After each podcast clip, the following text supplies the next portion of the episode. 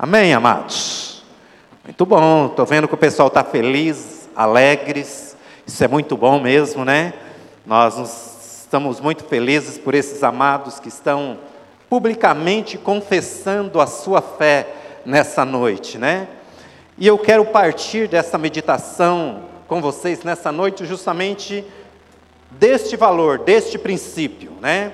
Desta atitude de, de fé e de confissão. Queria que você abrisse a sua Bíblia comigo aqui, em Mateus capítulo 10, no versículo 32.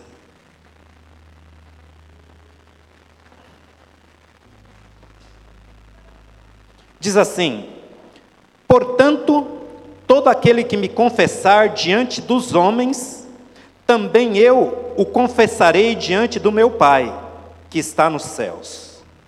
Mas aquele que me negar diante dos homens, também eu o negarei diante do meu Pai que está nos céus. Amém?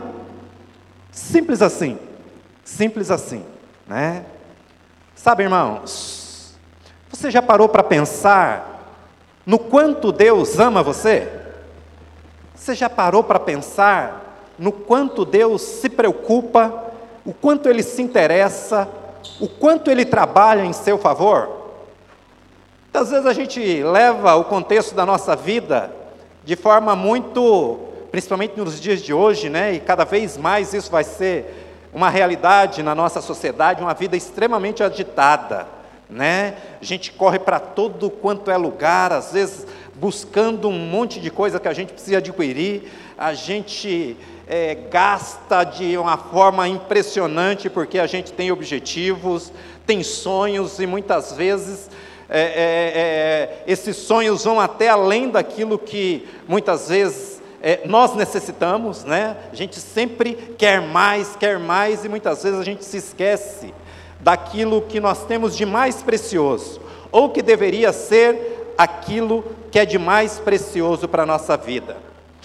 Porque Deus, irmãos, nos ama de uma forma incondicional, de uma forma que nós não temos a condição de medir. Tal é o amor de Deus por nós. A palavra de Deus diz que Deus, ele vai além disso.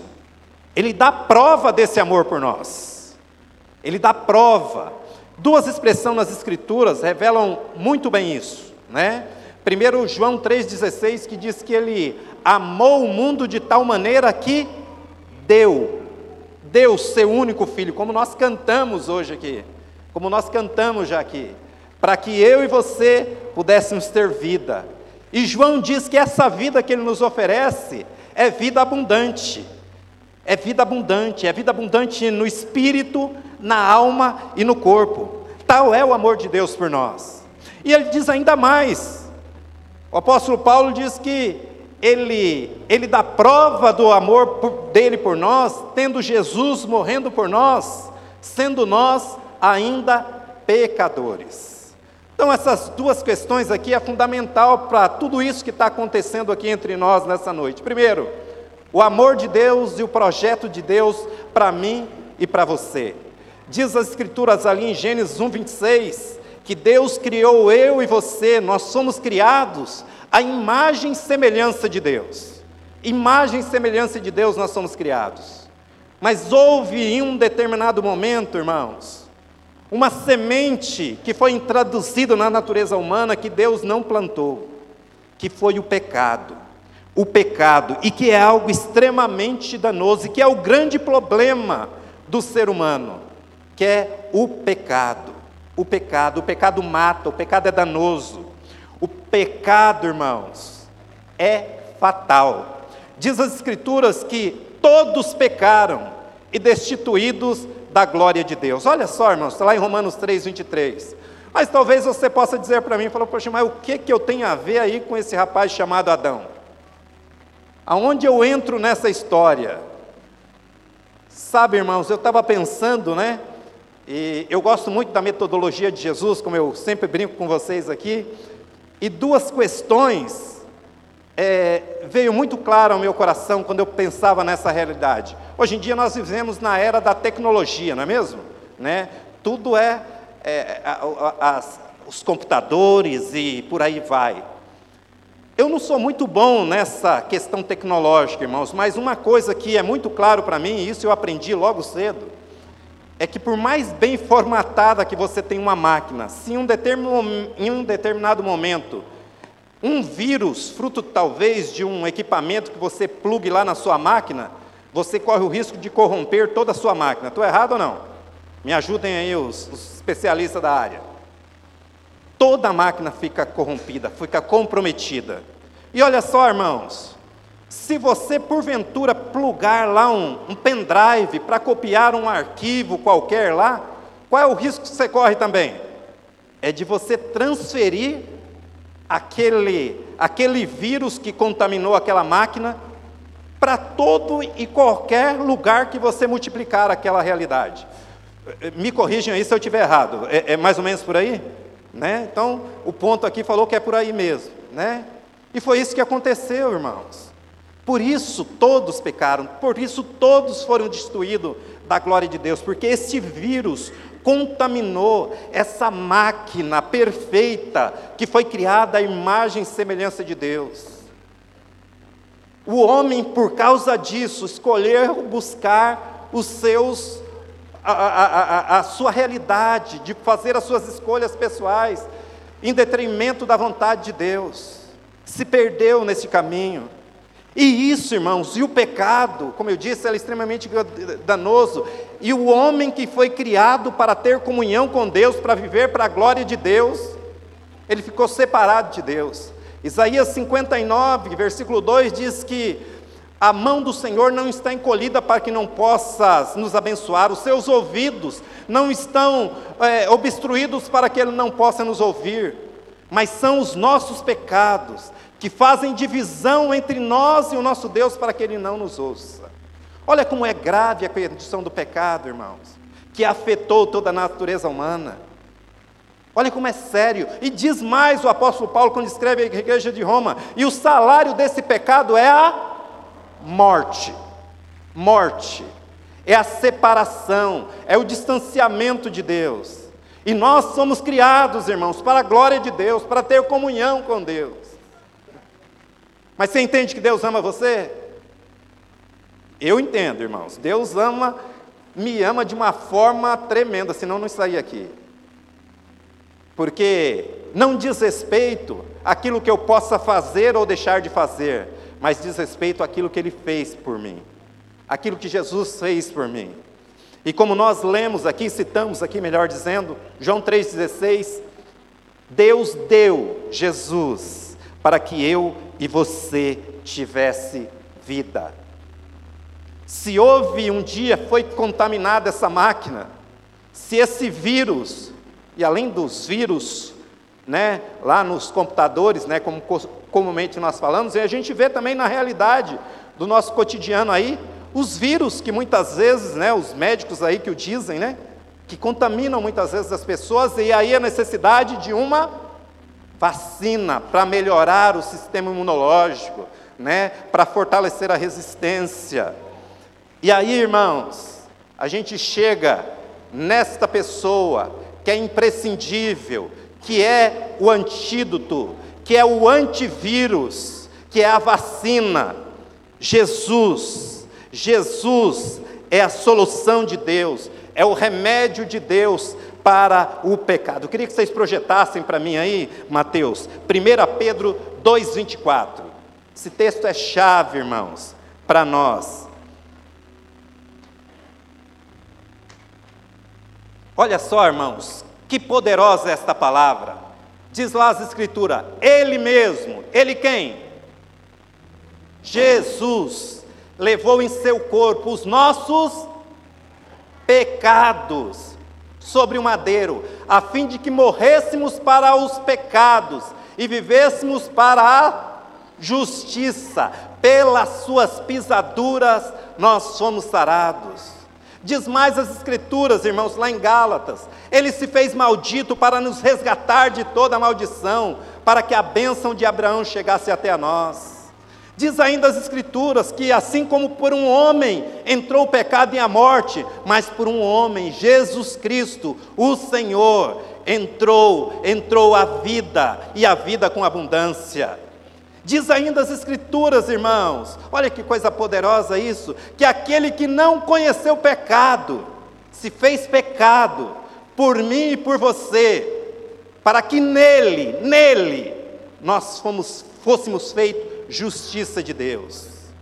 E aí diz mais ainda o apóstolo Paulo: aquele que está em Cristo é nova criatura, as coisas velhas já passaram e tudo se fez novo. E tudo se fez novo. Esta é a resposta de Deus para nós. Esse é o remédio que o ser humano, que todos nós necessitamos, que é a cruz, que é a cruz. Só que em contrapartida, irmãos, Deus espera do ser humano uma resposta da mesma forma. Ele espera uma atitude nossa. Ele espera uma ação da nossa parte. Que muitas vezes, irmãos, a gente passa, pensa em fazer tantas coisas para agradar a Deus. E aí está o grande perigo da religiosidade. Da religiosidade. Eu me lembrava de um momento que, que nós vivemos na nossa família, né? É, o, o meu filho ele vai lembrar disso, né? Que eu tinha uma, uma, uma pessoa do nosso contexto familiar assim, pensa numa pessoa boa, irmãos. Pensa numa pessoa agradável, pronta em servir, pronta em abençoar, né? E aí um dos meus filhos falava assim, falava, falava para minha esposa, assim, falava, nossa mãe, fulana é tão maravilhosa, né? Tão boa, ela só precisa receber a Cristo. Só precisava disso. Só precisava disso. E essa resposta que Deus espera de mim e de você, que Deus espera da humanidade. Diz lá o texto das Escrituras, em João 1,12: Todos quanto o receberam foram feitos filhos de Deus. Deu-lhes o direito de se tornarem filhos de Deus. Nós lemos lá no início que nós somos criados à imagem e semelhança de Deus. Processo de filiação, irmãos, se torna em receber a Cristo como Senhor, como Salvador, como Senhor e Salvador, pela fé. Não é pelas obras, para que ninguém se glorie, diz o apóstolo Paulo quando escreve aos Efésios, é, mas é expressão pura e simples da graça. É expressão pura e simples da graça. A graça que vem a nós acompanhada da misericórdia de Deus. A misericórdia que é nós não recebermos aquilo que nós merecíamos, que, como nós dizíamos, o salário do pecado é a morte. Mas em contrapartida, nós somos alcançados pela graça, que é Deus oferecendo tudo, tudo que Ele tem de melhor àqueles que nada merecem. Mas Deus espera da humanidade recebê-lo como Senhor e Salvador. Nós ouvimos aqui, e isso é profético mesmo, isso que o nosso pastor falava aqui, irmãos. Você crê que Deus tem o controle da sua vida? Tem? Sim ou não? Pois é. Mas Ele só tem o controle daquilo que você entrega a Ele. Se você não entrega a Ele, Ele não vai ter o controle. Diz a palavra de Deus lá nos Salmos: entrega o seu caminho ao Senhor, confia nele e o demais, tudo Ele fará. Ele só tem autoridade naquilo que você entrega. E aquilo que de mais precioso você pode entregar para o Senhor é a sua vida. Semana passada nós falávamos sobre a igreja de Laodiceia aqui. E uma das coisas que havia naquela carta é que Deus dizia assim: Olha, eis que estou à porta e bato. Se alguém abrir, eu vou entrar, vou cear com ele e ele comigo.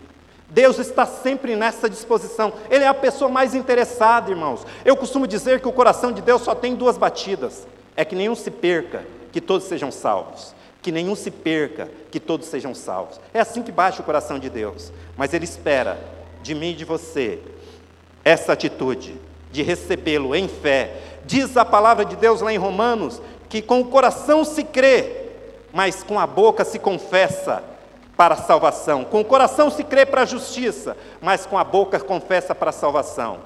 E os nossos amados hoje aqui, eles vêm diante de Deus mas vem diante também da igreja, diante de principados, potestades, para dizerem: Eu sou uma nova criatura, Jesus é o Senhor da minha vida.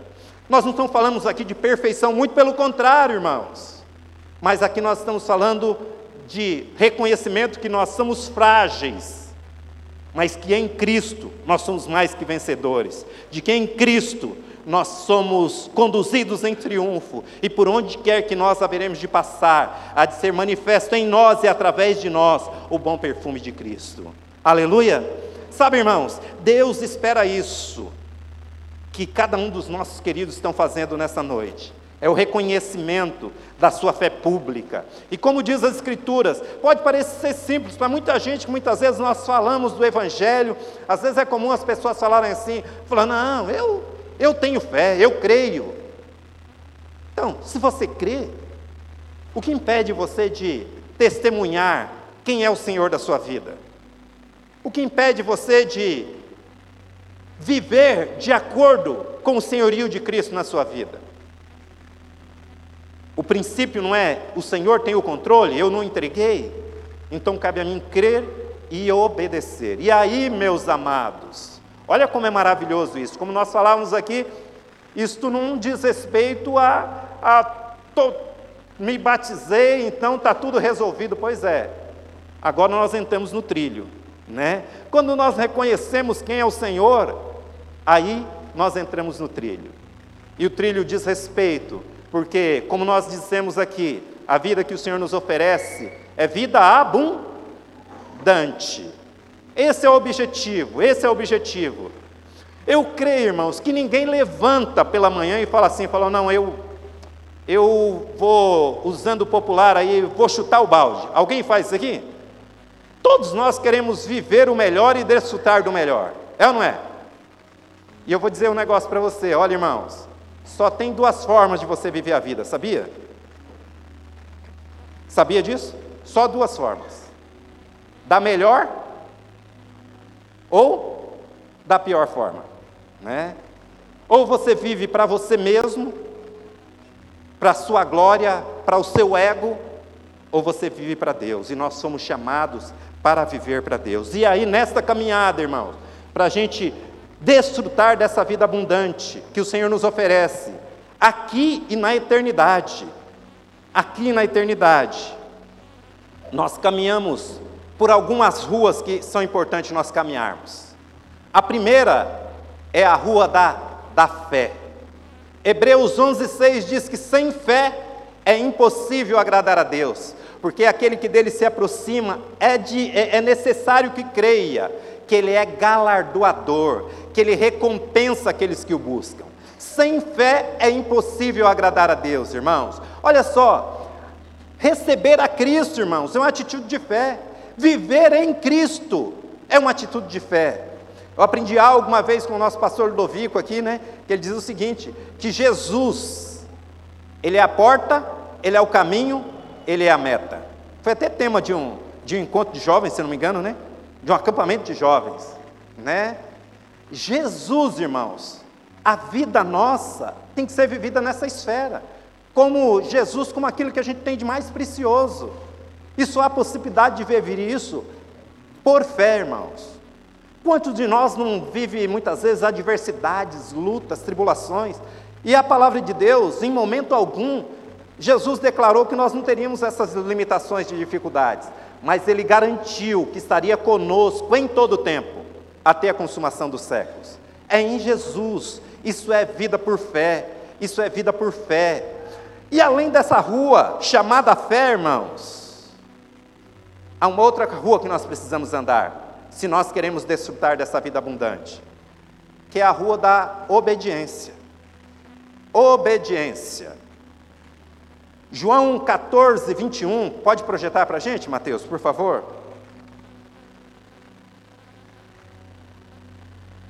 Quem tem os meus mandamentos e lhes obedece, esse é o que me ama. Na nossa, na, no nosso alfabeto nós temos o, o abecedário, né? Aqui no reino de Deus nós temos o obedecer, né? Que é aquilo que é o de mais primordial. A obediência, irmãos. A obediência ela gera bênção. Muitas vezes nós até falávamos isso com os nossos filhos, né? A obediência gera uma recompensa, e a desobediência sempre uma consequência. Não tem como a gente ignorar isso, irmãos. A palavra de Deus lá em Romanos diz assim: olha, nós vamos continuar no pecado para que a graça se abunde? De forma nenhuma. Como nós que já morremos para o pecado, vamos continuar vivendo nele? Nós dizemos aqui que Jesus, Jesus é a vacina, é o antivírus que destruiu na cruz, como nós lemos, ele levou sobre o madeiro no seu corpo os nossos pecados, nós morremos juntamente com ele. Como é que nós vamos continuar vivendo na prática do pecado? Para que a graça se abunde? De forma nenhuma, de forma alguma, melhor dizendo, né? Então, nós precisamos entender que se é uma realidade aquilo que nós confessamos, que nós declaramos como regra de fé para a nossa vida, nós precisamos viver uma vida de obediência, de valorizar aquilo que Deus valoriza, de obedecer os princípios das Escrituras. Coloca o 23 também, Mateus, por favor.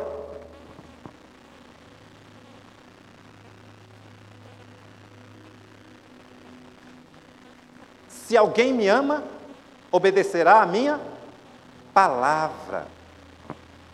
Eu, quando eu pensava nisso, né, no contexto de obedecer a palavra, irmãos, eu me lembrava justamente do contexto das vacinas e dos antivírus, né? Você passou o antivírus, ele resolve o problema de uma vez por todas? Muitas vezes você precisa lá, de tempo em tempo, né, lá dar uma, uma, uma revisada lá para ver se não tem nada corrompido, né?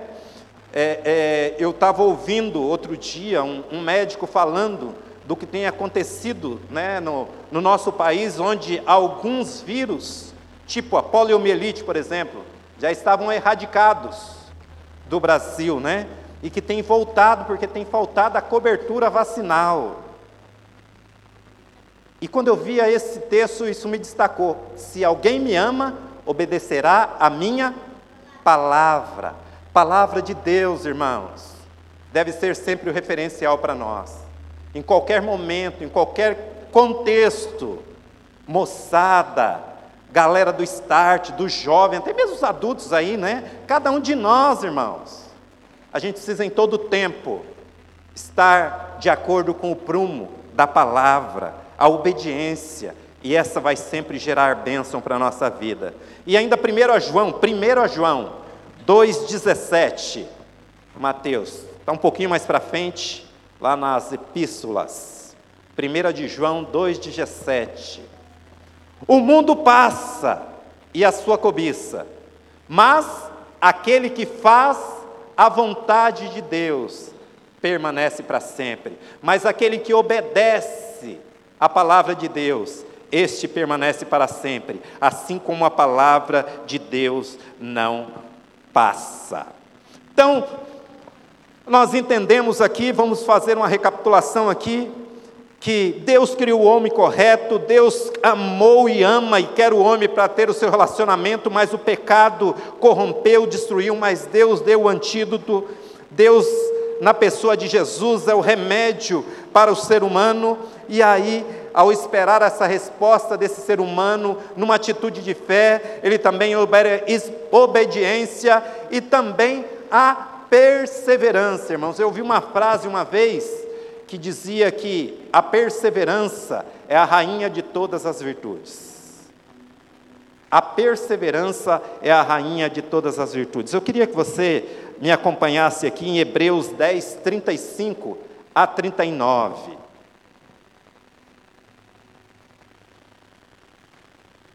Por isso, não abram mão da confianças que vocês têm, ela será ricamente recompensada. Não abra mão da sua fé, não abra mão da sua identidade, independente das circunstâncias, independente da situação, independente da pressão que possa sobrevir sobre vocês. Vocês precisam perseverar. O que é perseverança, irmãos? Hã? É um verbo bonito, né? Perseverar. Mas o que significa perseverar? Não desistir, persistir, seguir em frente. Vocês precisam perseverar, de modo que quando tiverem feito a vontade de Deus, recebam o que Ele prometeu.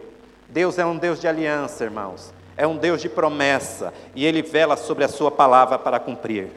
Pois em breve, muito em breve, aquele que vem virá e não demorar, e não demorará. Aquele que prometeu, irmãos, que iria para o Pai, para nos preparar morada, para que onde quer que nós que ele estivesse, nós também estivéssemos com ele. Para muitos, ele está demorando, mas Deus não tarda, irmãos. Deus não tarda. Deus jamais chega atrasado na minha e na sua vida. Deus chega sempre no tempo certo. O justo viverá pela pela fé. Amados, é pela fé. Retrocedam não. Às vezes vai ter dias que não vai ser tão agradáveis, mas perseverem, vale a pena. Se você retroceder, o Senhor não vai se agradar. O Senhor se entristece no seu recuo. Mas olha só, ele declara e afirma a mim a sua identidade.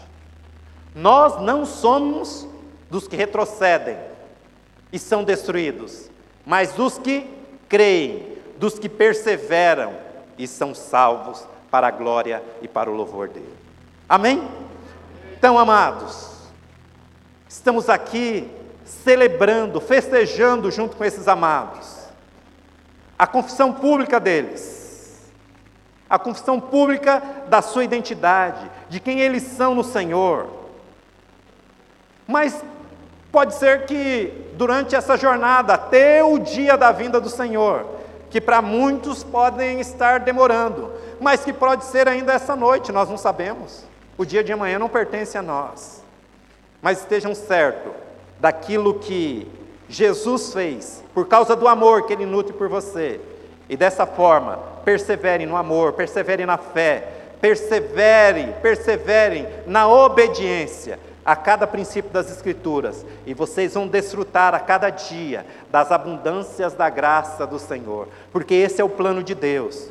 Deus não quer que nada te vá mal, Deus quer que você viva e vida a plenitude daquilo que Ele preparou para mim e para você, porque Ele tem o controle da minha e da sua vida, de tudo aquilo que você entregar a Ele.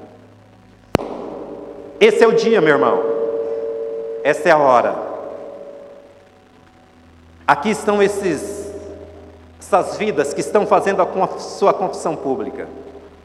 Eu não sei em que estágio você se encontra, não sei se você entende e crê que Jesus é o Senhor da sua vida, não sei se você já entregou a sua vida totalmente para Jesus, mas talvez você entregou fruto de um momento de, de emoção, Talvez você não tinha convicção, mas esteja certo de uma coisa: não há religiosidade, não há esforço humano que possa promover salvação ao homem, mas Jesus é a resposta.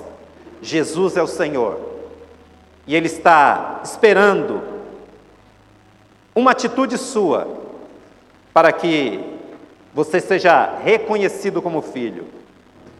Deixe de ser criatura, mesmo que amado, mas Ele espera depositar em Suas mãos o privilégio da filiação e da paternidade. E você que já conhece o Senhor, a confissão é importante, como eles estão fazendo. Aquele que crer e for batizado das Escrituras, este será salvo. Diz respeito da confissão, da confissão pública. E aquele que não crer já está condenado. O batismo é para aqueles que crerem, e eles, por crerem, estão confessando a sua fé pública.